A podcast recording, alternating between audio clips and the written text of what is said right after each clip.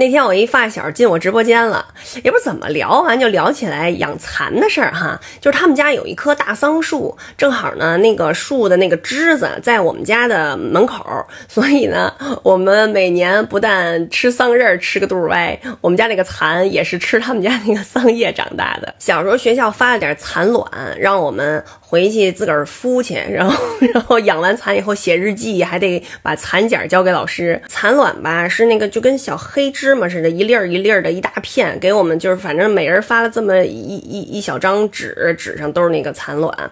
你在家孵，怎么孵的我忘了，然后它就出来了好多像小蚂蚁一样的，叫是蚁蚕吧，出来好多黑的像小蚂蚁一样的，然后这些小蚂蚁就开始吃桑叶了。然后就九九九九九，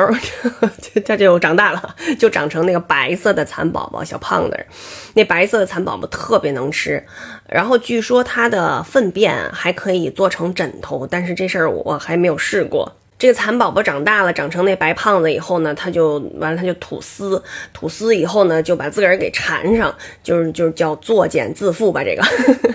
完了，把自己缠在里头，过多长时间以后呢，它就变成一个大扑棱蛾子飞出来，再产卵，然后呢，那个大扑棱蛾子就挂了。然后那天我们就研究一个问题哈，为什么有的蚕茧是黄的，有的蚕茧是白的呢？它它，你说这个蚕它吃的都一样啊，它吃的都是树叶子呀，为什么它没有涂点绿的丝儿？那个蚕茧为什么没有绿的呢？